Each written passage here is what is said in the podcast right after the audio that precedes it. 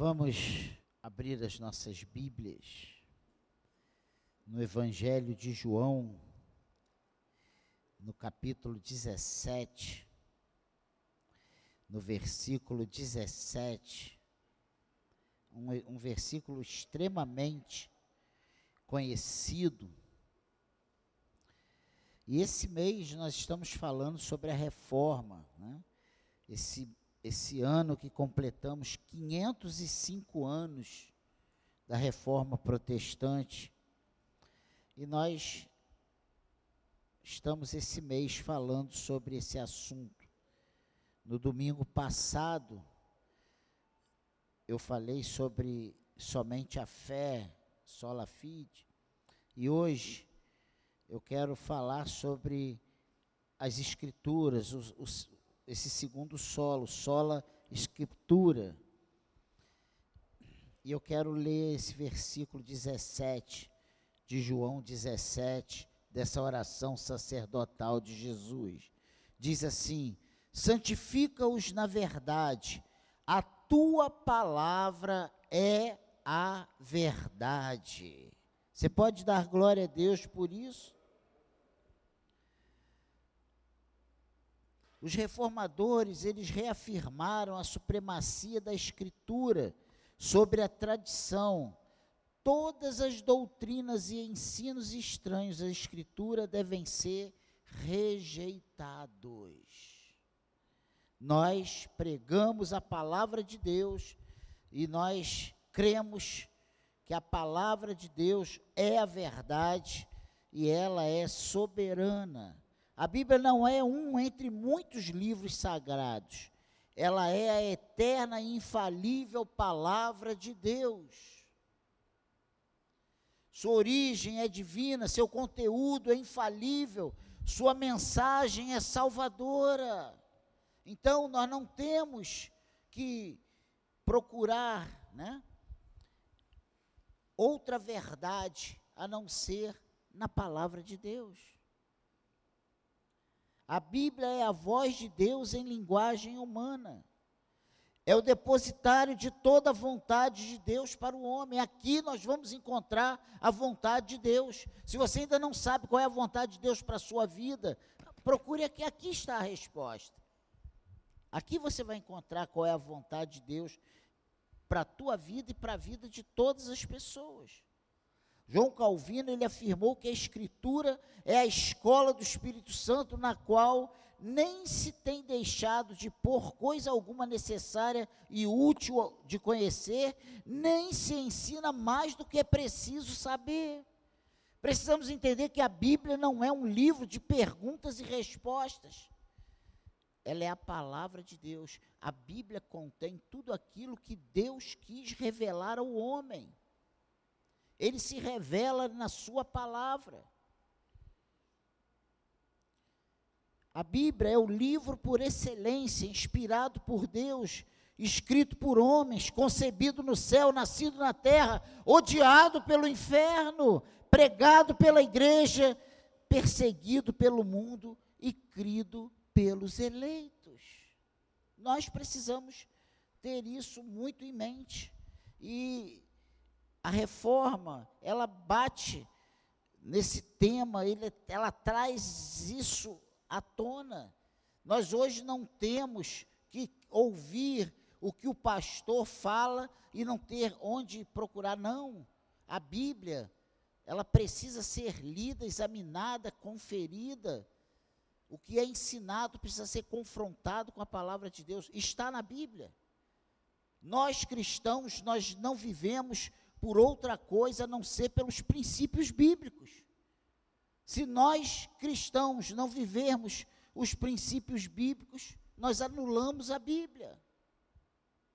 Os nossos princípios são esses que encontramos nesse livro bendito. E nesse livro bendito tem algumas características singulares. E a primeira delas eu quero que você abra sua Bíblia lá em 2 Timóteo, no capítulo 3, no versículo 16. é sobre a sua inspiração. Olha o que, que a palavra de Deus diz. 2 Timóteo, capítulo 3, versículo 16. Toda a escritura é inspirada por Deus é útil para o ensino, para a repreensão, para a correção, para a educação na justiça. Amém, igreja? Toda escritura é inspirada por Deus, não é fruto da imaginação humana, mas da revelação divina. E olha, é uma coisa tão fácil para a gente entender isso. É só a gente fazer uma pergunta. Por que que em dois mil anos, por mais que já se levantaram contra, para desabilitar, desacreditar a palavra, sem êxito, por mais de dois mil anos. Olha só.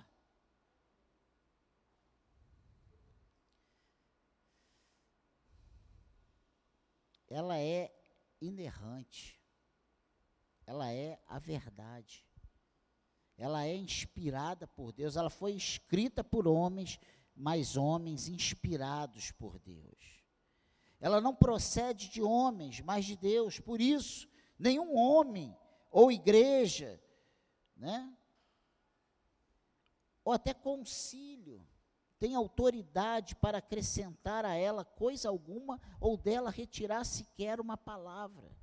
E a Bíblia diz, e ela diz que se alguém acrescentar um tio, seja anátema, seja maldito. Então nós precisamos tomar muito cuidado. Quando nós ouvimos, ah, isso não é, isso não é bem assim.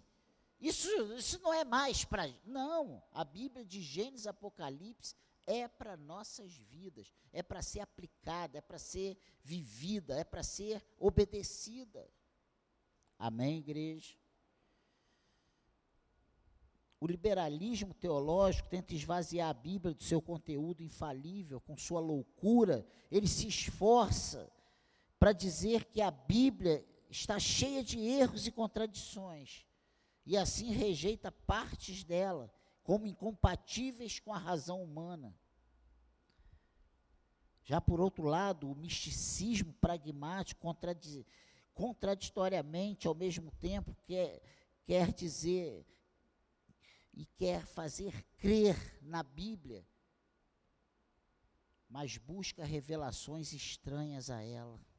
Ah, eu sou.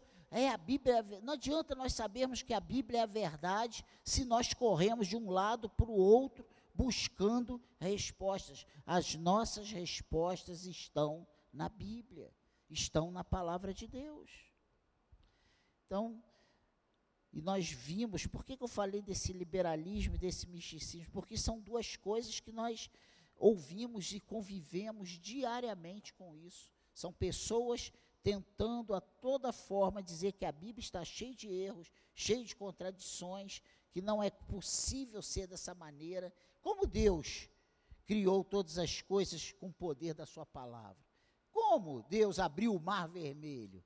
Como Deus como Deus, como Deus, como nós vemos pessoas se levantando questionando a palavra de Deus. E por outro lado, aqueles que dizem que acreditam na palavra de Deus, mas que ela não é suficiente para responder a todas as questões. Né? Ambos, liberalismo e misticismo, estão em desacordo com o ensino das Escrituras por não aceitarem sua suprema autoridade.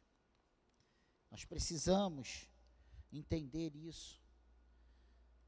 Então, em relação à sua inspiração, ela é inspirada por Deus, ela é a palavra de Deus, ela é a verdade de Deus revelada a nós. Amém? A segunda coisa interessante que eu quero ressaltar nessa manhã é sobre a sua autoridade. E olha o que, que diz Isaías, capítulo 8, versículo 20. Isaías 8, 20. diz assim: a lei, a lei e ao testemunho, se eles não falarem segundo esta palavra, jamais verão a luz do alvorecer. Olha que coisa interessante. A Bíblia é a suprema autoridade em questão de fé e conduta. Ela é a nossa única regra de fé e prática. Nós não somos grandes, nós não temos milhares de pessoas, mas nós podemos, com toda força dos nossos pulmões, declarar que nós temos pregado a palavra de Deus, nós temos nos baseado na palavra de Deus. A palavra de Deus é a nossa única regra de fé e prática, e isso precisa ser uma bandeira que nós levantamos, não para nosso orgulho, mas para a glória e honra do nosso Senhor.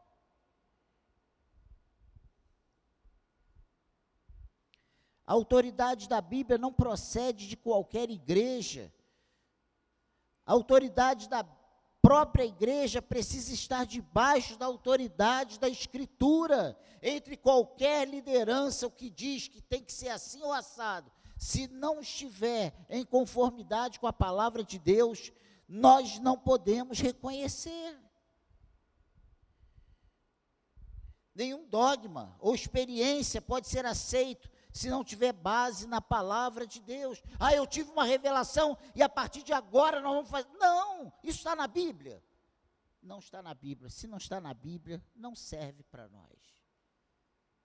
Se a Bíblia não diz que tem que ser assim, não serve para nós.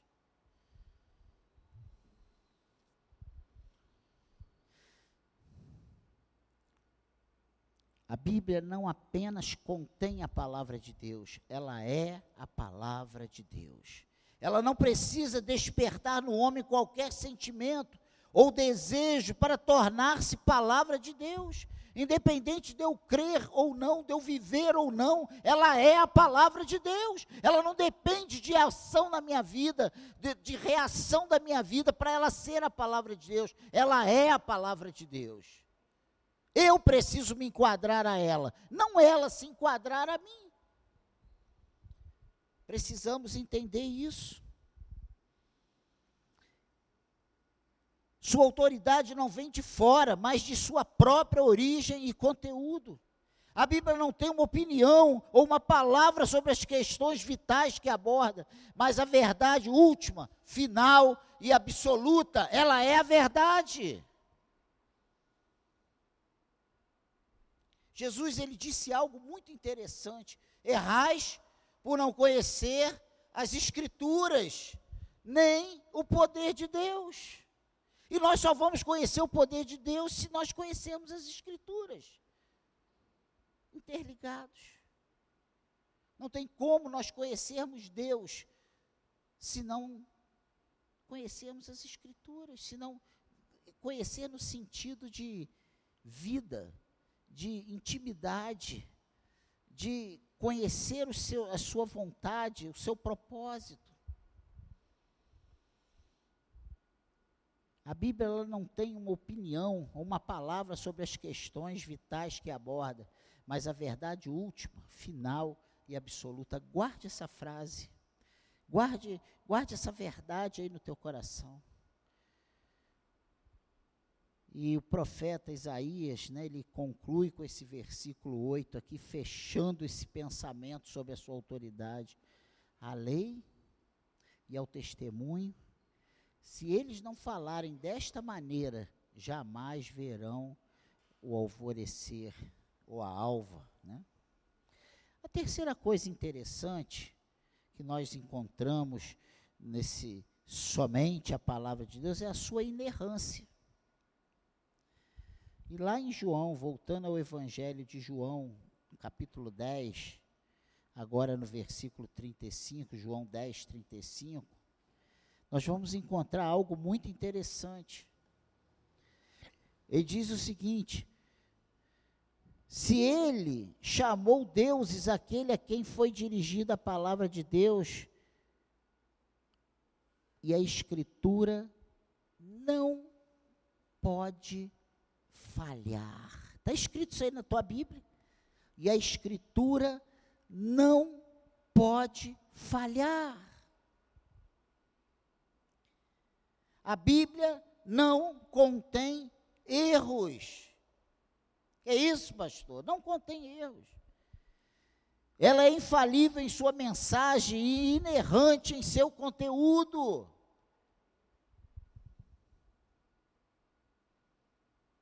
Ela tem saído ilesa de todos os ataques, tem vencido os intolerantes e triunfado sobre os críticos arrogantes. Isso é uma verdade. A Bíblia tem quebrado todos os martelos dos céticos, sabe? Tem, não tem como bater na Bíblia, porque ela é a verdade, ela é inerrante. Ela não contém erros. Tu já imaginou se nós encontrássemos um erro sequer? Colocaríamos em dúvida todas as demais verdades. Então é para nós entendermos, a palavra de Deus não tem nenhum erro, não há erro na palavra de Deus. Ela é a verdade. Por isso nós podemos crer. Ela é sem sombra de dúvidas a verdade. E sabe como nós vemos isso? Através das enxadas, das pás, dos arqueólogos. Nas suas escavações, nos seus trabalhos cotidianos, como eles descobrem verdadeiros tesouros, confirmando coisas que aconteceram há 3 mil, há 4 mil anos atrás. É a ciência.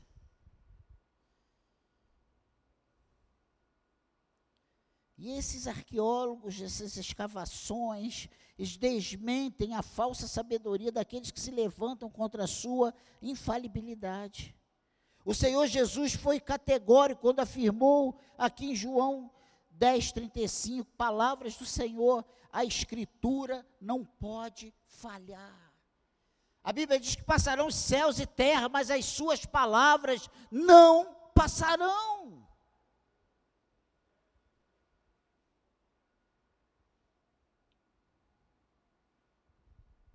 Então, irmãos,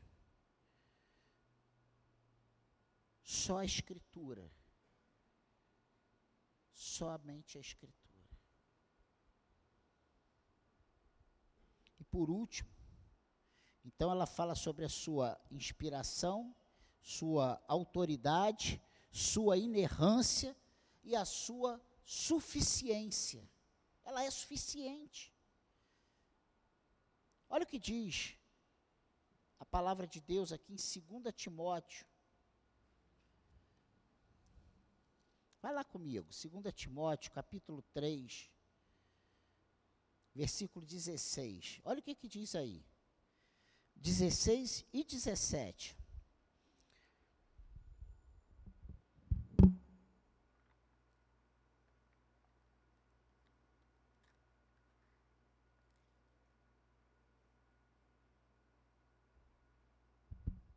Você achou? Toda escritura é inspirada por Deus e útil para o ensino, para a repreensão, para a correção, para a educação na justiça, a fim de que o servo de Deus seja é, perfeito e perfeitamente habilitado para toda boa obra. Amém, igreja? Toda a escritura é inspirada por Deus e útil para o ensino, para a repreensão, para a correção, para a educação na justiça, a fim de que o servo de Deus seja perfeito e perfeitamente habilitado para toda boa obra. Ela é suficiente.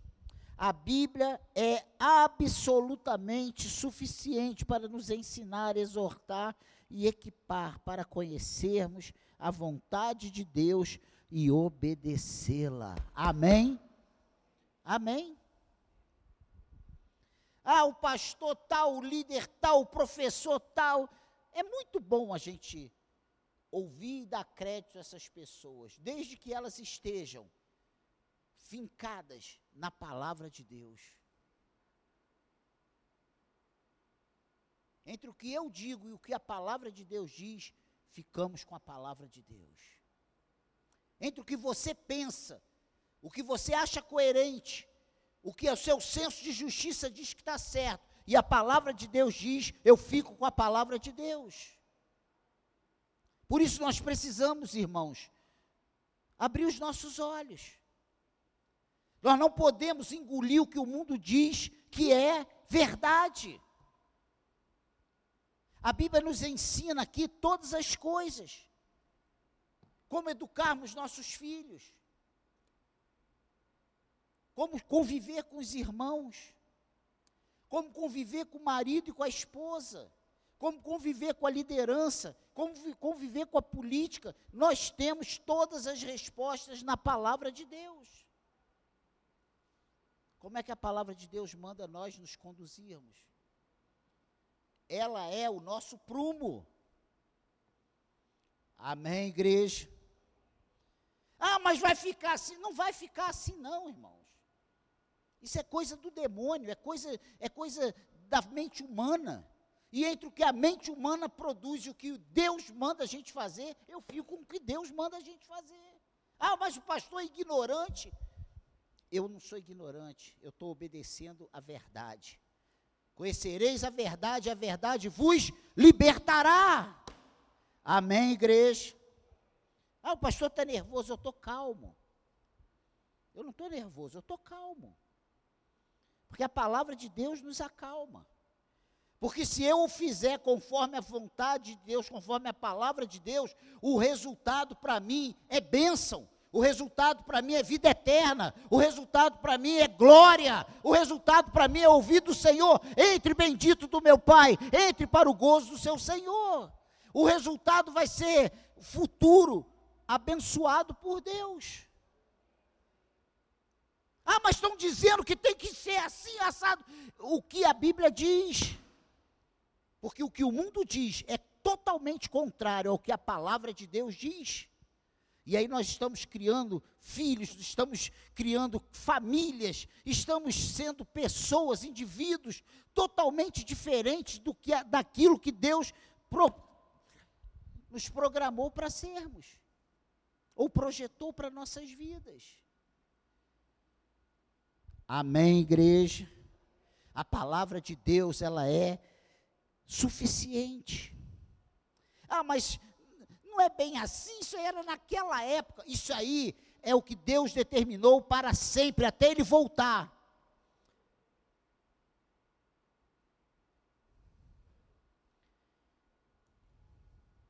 E aí nós estamos criando monstros.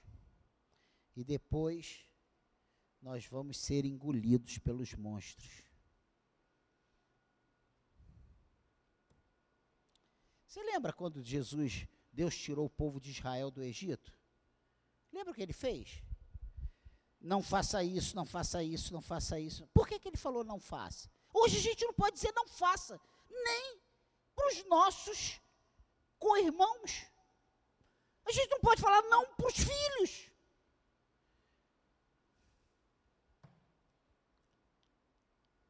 Não crie monstros. Fique com a palavra de Deus e você será bem-aventurado. A Bíblia diz que os seus filhos serão flechas na sua aljava. Mas os princípios dele têm que ser obedecidos. E conhecemos os princípios de Deus na palavra de Deus. Vai dar um tapa ali fora no seu filho. Você vai preso. E aí nós levamos essa cultura mundana, maligna, para dentro da nossa casa.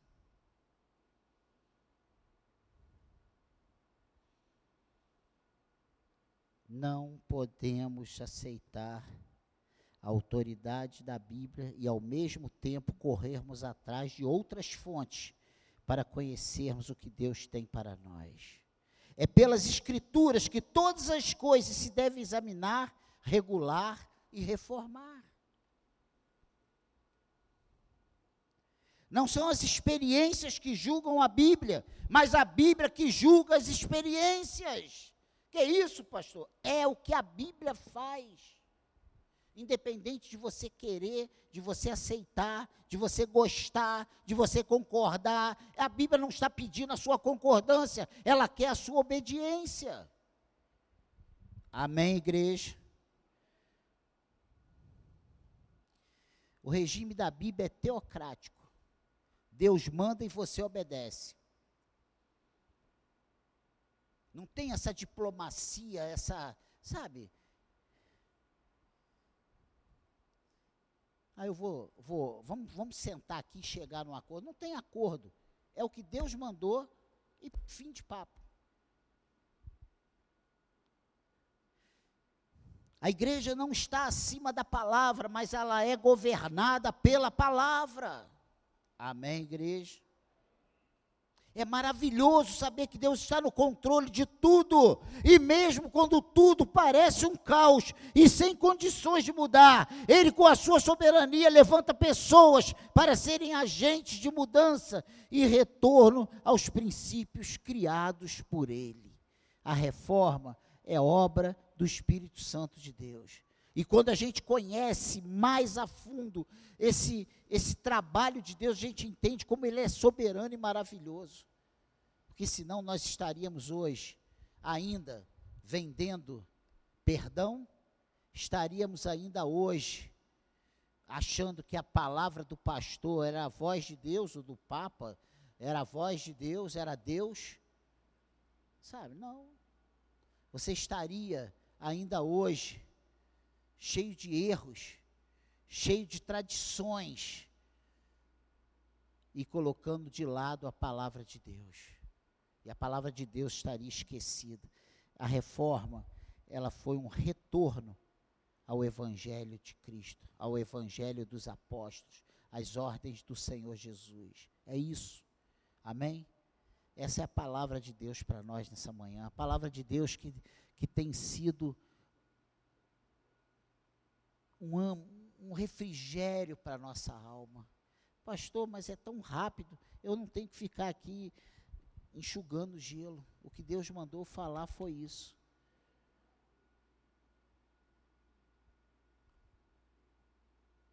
Leve isso no teu coração. Pensa, e sabe, o Senhor não está falando isso para a gente sair daqui arrasado. Ah, não, é para a gente sair daqui feliz. Meu Deus, Deus cuida de mim nos detalhes.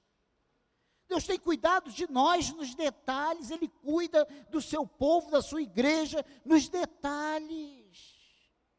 E Ele nos deu a Sua palavra, que é absoluta, é só as Escrituras, é só nela. Examinar as Escrituras, porque nelas estão a vida eterna. Nela tem as palavras de vida. Amém? Deus te ama. Deus nos ama tanto que Ele nos deu a Sua palavra. Ele nos ama tanto, sabe? Que Ele tem cuidado. Quando a gente pensou, não tem mais jeito. O Senhor falou, claro que tem. Vamos lá, vamos voltar aqui ao princípio. Vamos vamos reformar essas, essas paredes que estão esburacadas. Vamos. Nós fizemos isso há pouco tempo com essa igreja. Ficou tudo novinho de novo. Foi uma reforma.